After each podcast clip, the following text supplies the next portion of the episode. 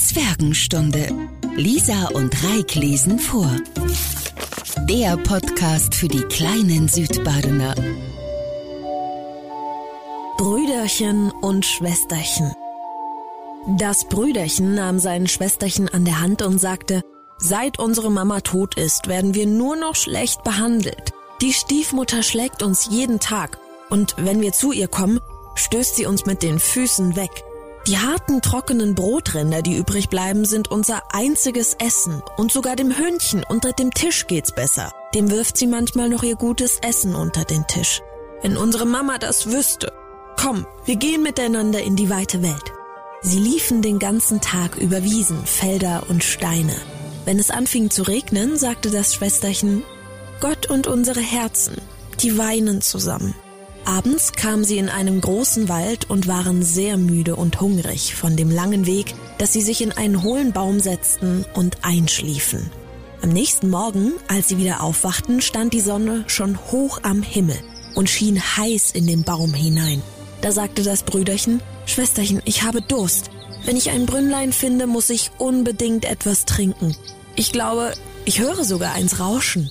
Brüderchen stand auf, nahm Schwesterchen an der Hand und sie suchten das Brünnlein. Die böse Stiefmutter aber war eine Hexe und hatte gesehen, wie die beiden Kinder fortgingen.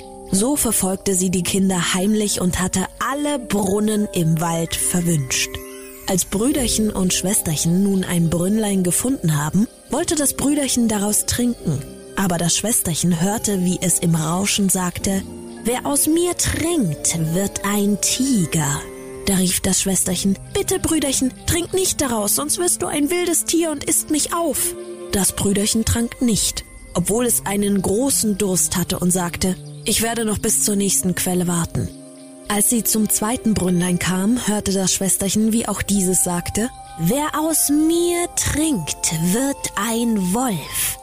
Da rief das Schwesterchen, Brüderchen, Brüderchen, bitte, Trink nicht, sonst wirst du ein Wolf und frisst mich auf. Das Brüderchen trank nicht und sagte, Einmal werde ich noch warten, bis wir zur nächsten Quelle kommen, aber dann muss ich etwas trinken, egal was du sagst. Mein Durst ist einfach zu groß. Als sie am dritten Brünnlein ankam, hörte das Schwesterlein, wie es im Rauschen sagte, Wer aus mir trinkt, wird ein Reh. Das Schwesterchen sagte, Ach, Brüderchen, bitte trink nicht daraus sonst wirst du ein Reh und läufst mir fort. Aber das Brüderchen hatte sich direkt am Brünnlein hingekniet und von dem Wasser getrunken. Und wie es den ersten Tropfen getrunken hatte, lag es da als ein junges Reh. Nun weinte das Schwesterchen und das Rehchen weinte auch. Da sagte das Mädchen, Sei still, liebes Rehchen, ich werde dich niemals verlassen. Dann band es ein goldenes Halsband ab und tat es dem Rehchen um den Hals. Sie rupfte noch ein paar Pflanzenblätter aus dem Boden und stellte daraus ein Seil her. Dann band sie ihr Brüderchen daran an und führte ihn weiter. Sie gingen immer tiefer in den Wald hinein. Nachdem sie lange unterwegs gewesen waren, kamen sie endlich an einem kleinen Haus an. Das Mädchen schaute hinein und weil es leer war, dachte es, hier können wir bleiben und auch wohnen. Dann suchte es für das Riechen Laub und Moos, um ihnen ein weiches Bett zu bauen. Jeden Morgen ging es hinaus und sammelte Wurzeln, Beeren und Nüsse und extra für das Riechen noch zartes Gras, das es ihr aus der Hand fraß. Das Riechen war fröhlich und spielte vor dem Schwesterchen herum. Abends, wenn das Mädchen müde war und gebetet hatte, legte es ihren Kopf auf den Rücken des jungen Rehs und schlief darauf sanft ein. Wäre das Brüderchen ein Mensch, wäre es ein herrliches Leben gewesen. Eine lange Zeit waren sie allein in der Wildnis. Aber eines Tages ordnete der König des Landes eine große Jagd im Wald an. Da hörte das Riechen die Hornbläser, Hundegebell und das lustige Geschrei der Jäger und wollte auch dabei sein. Ach, sagte es zum Schwesterlein, lass mich hinaus in die Jagd, ich halte es hier drin nicht länger aus. Und bettelte so lange, bis es einwilligte. Aber, sagte es zu ihm, komm mir ja abends wieder. Vor den wilden Jägern schließe ich die Tür. Und damit ich dich erkenne, klopf und sage, mein Schwesterlein, lass mich herein. Aber wenn du das nicht sagst, dann lass ich die Tür zu. Nun sprang das Rehchen hinaus und war überglücklich an der frischen Luft zu sein. Der König und seine Jäger sahen das schöne Tier und verfolgten es. Aber sie schafften es nicht, es einzufangen. Als es dunkel war, lief es zu dem Häuschen, klopfte und sagte, mein Schwesterlein, lass mich herein. Da machte sie ihm die kleine Tür auf, sprang hinein und ruhte sich die ganze Nacht auf seinem weichen Bettlein aus. Am nächsten Morgen ging die Jagd wieder los und das Rehlein sagte, Schwesterchen, mach mir auf, ich muss wieder hinaus. Das Schwesterchen öffnete ihm die Türe und sagte, aber am Abend musst du wieder da sein und ein Sprüchlein sagen. Als der König und seine Jäger das Rehlein mit dem goldenen Halsband wieder sahen, jagten sie es wieder. Aber es war ihnen zu flink und zu schnell. Das ging so den ganzen Tag. Aber am Abend hatte es die Jäger umzingelt. Und einer verwundete es ein wenig am Fuß, so dass es humpeln musste und langsam fortlief. Ein Jäger schlich ihm nach bis zu dem Häuschen und hörte, wie es rief, Mein Schwesterlein, lass mich herein, und sah, dass die Tür aufging und wieder verschlossen wurde. Der Jäger ging zum König und erzählte ihm, was er gesehen und gehört hatte. Da sagte der König, Morgen soll noch einmal gejagt werden. Das Schwesterchen aber erschrak gewaltig, als es sah, dass sein Brüderchen verwundet war. Es wusch ihm das Blut ab, legte Kräuter drauf und sagte, Geh in dein Bettlein, liebes Riechen, dass du bald wieder fit bist. Die Wunde aber war ziemlich klein und das Rehchen spürte am Morgen nichts mehr davon. Und als es die Jäger wieder draußen hörte, sagte es, ich halte es hier drin nicht länger aus. Ich muss bei der Jagd dabei sein. Die erwischen mich schon nicht. Das Schwesterchen weinte und sagte, nun werden sie dich töten. Und ich bin hier alleine im Wald und verlassen von aller Welt. Ich kann dich nicht hinauslassen. Dann sterbe ich hier vor Langeweile, antwortete das Riechen. Wenn ich das Jagdhorn höre, dann muss ich einfach nach draußen.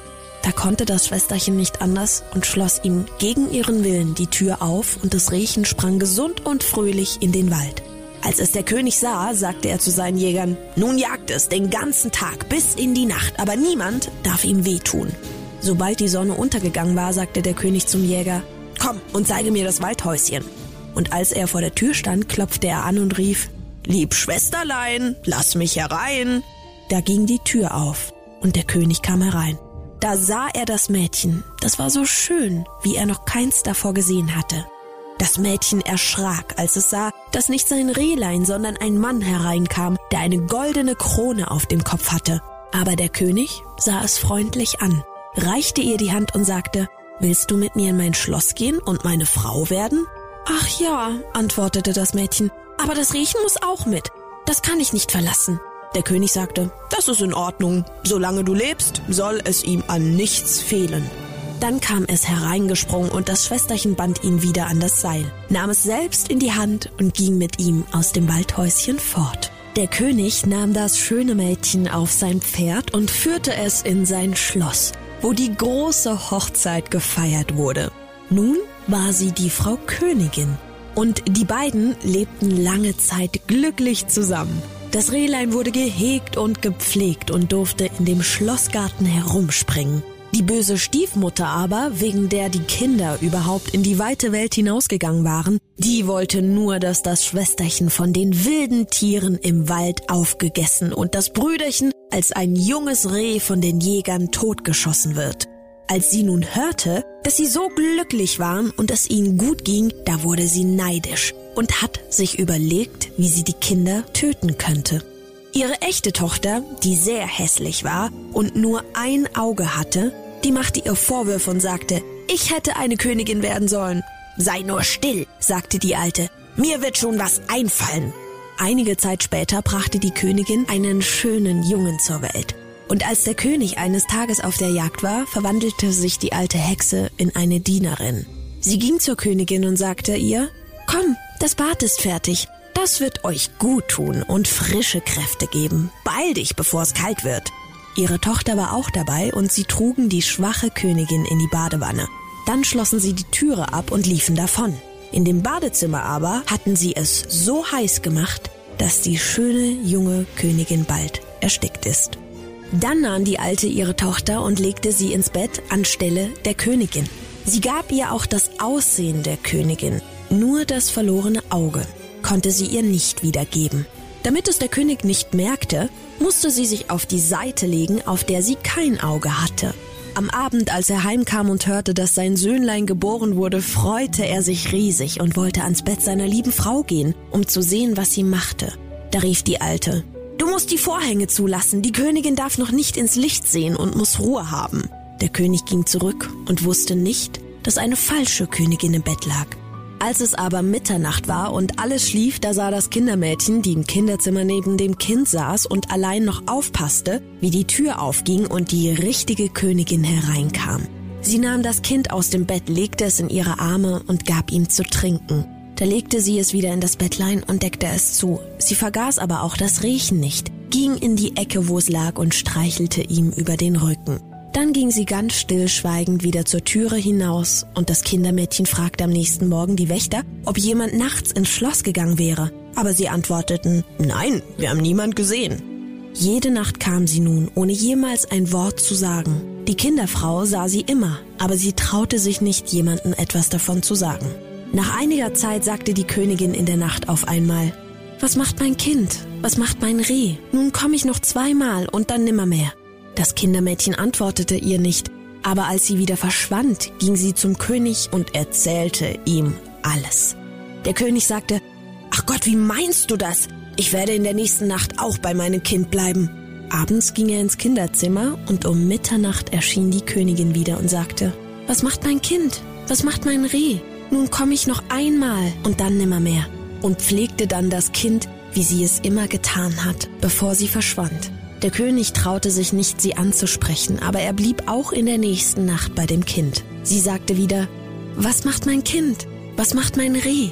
Nun komme ich noch dieses Mal und dann nimmermehr. Da konnte sich der König nicht zurückhalten, sprang zu ihr und sagte, Du kannst niemand anders sein als meine liebe Frau. Da antwortete sie, Ja, ich bin deine liebe Frau und wurde in dem Augenblick durch Gottes Gnade wieder lebendig und gesund. Dann erzählte sie dem König von dem, was die böse Hexe und ihre Tochter getan hatten. Der König ließ beide dafür bestrafen.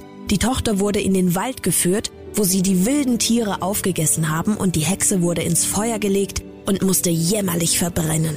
Als die Hexe tot war, verwandelte sich das Reh wieder in ein Menschen. Und so lebten Schwesterchen und Brüderchen glücklich zusammen bis an ihr Ende. Die Zwergenstunde mit Lisa und Reik, der Podcast für die kleinen Südbadener.